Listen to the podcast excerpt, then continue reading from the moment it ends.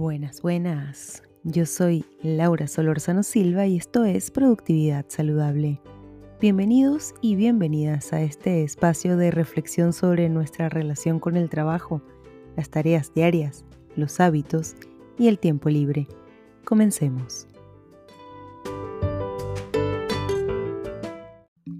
Hablemos de la diferencia entre lo urgente versus lo importante. Una cuestión que definitivamente no nos enseñan en la escuela, pero que deberían enseñarnos, en particular porque a ustedes les pasa, probablemente ustedes sean esa persona a la cual le encanta inventarse urgencias o esas personas que viven con lo que, no sé si existe en realidad, llamamos Edu y yo el síndrome del bombero, es decir, gente que va por la vida apagando incendios solamente para decir que está ocupada, ocupado ocupade.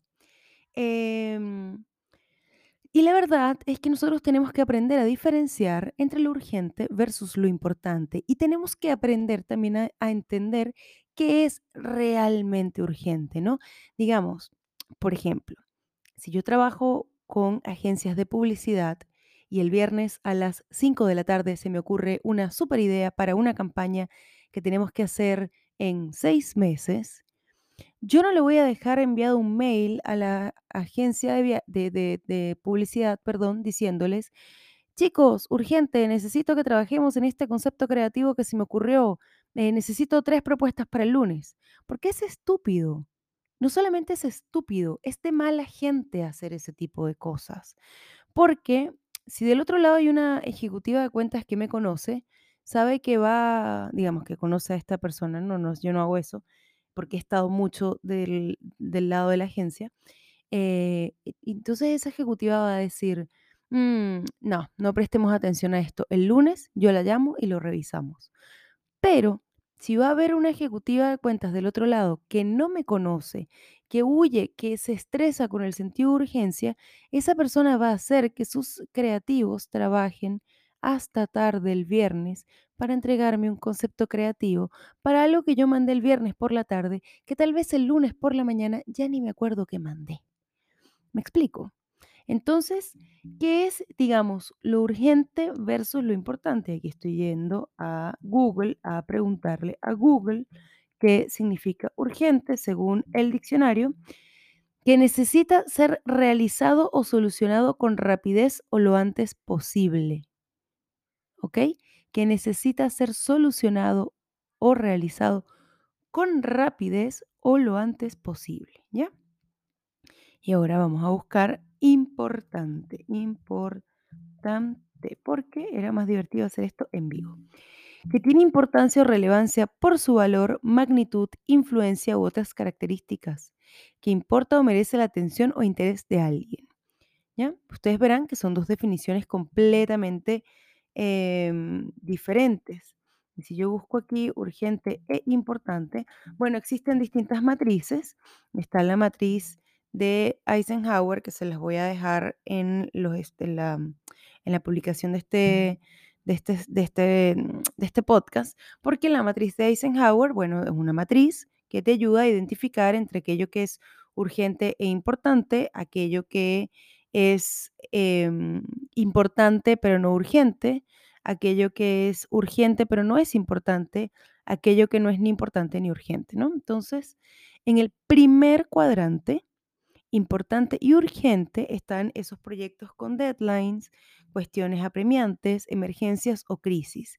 Es decir, el viernes a las 5 de la tarde, cuando yo me voy a desconectar, me doy cuenta que hay que mi marca es trending topic por una crisis porque hubo un problema y se me está generando una bola de nieve. Yo no voy a esperar al lunes para contactar a la agencia. Lo más probable es que llame a la agencia y diga, chicos, hay que trabajar en un plan de contingencia, tenemos que ponerlo en práctica. ¿Ok? ¿Qué hace eso? Que es eso que está pasando en este minuto en redes sociales es urgente e importante, hay que atacarlo ahora, ¿ya? Versus que eso que les estaba contando de la idea de la campaña que les conté al principio es importante, pero no es urgente.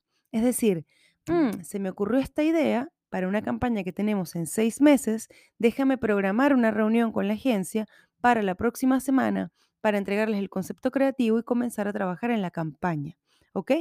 Porque las cosas que son importantes pero no urgentes son aquellas que puedes tener con planificación, ¿no? Piensen que lo urgente y lo importante es literal un incendio. Bueno, no literal, pero casi literalmente un incendio. Son esas cosas que si yo no las apago ahora van a generar un daño más grande, ¿ok?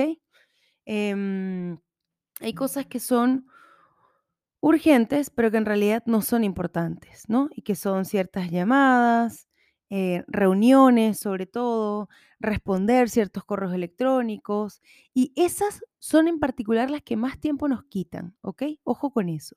Y también están las que no son ni urgentes ni importantes, que son em, los asuntos triviales, las series, etcétera, etcétera. Entonces, em, entendiendo la diferencia, que esa cosa que es urgente es aquello apremiante que se debe atender ahora, versus aquello importante, que es algo que se debe hacer con cierta planificación, con tiempo, con estructura, mi invitación a ustedes en este episodio es hacerse algunas preguntas. ¿Qué es para ti urgente? ¿Qué es para ti importante? ¿Cuántas veces hiciste correr a alguien con un tema que tú creíste que era urgente y que en realidad no lo era? ¿Cuántas veces le generaste una crisis a alguien, una crisis innecesaria, pidiendo un reporte innecesario, pensando que era urgente y que después se archiva? ¿Y cuántos de estos patrones ves en la empresa en la que trabajas?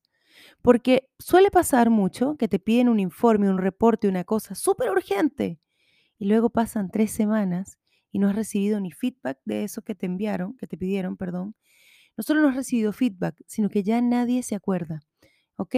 Entonces, mi siguiente recomendación, además de hacerse esas preguntas y esa revisión, es la próxima vez que un viernes por la tarde alguien les pida, o al final del día alguien les pida algo urgente, cuestiónenselo. ¿Ok? Cuestiónenselo y, y traten de revisar si es realmente urgente y si es realmente vale la pena correr o si puede esperar hasta el día siguiente.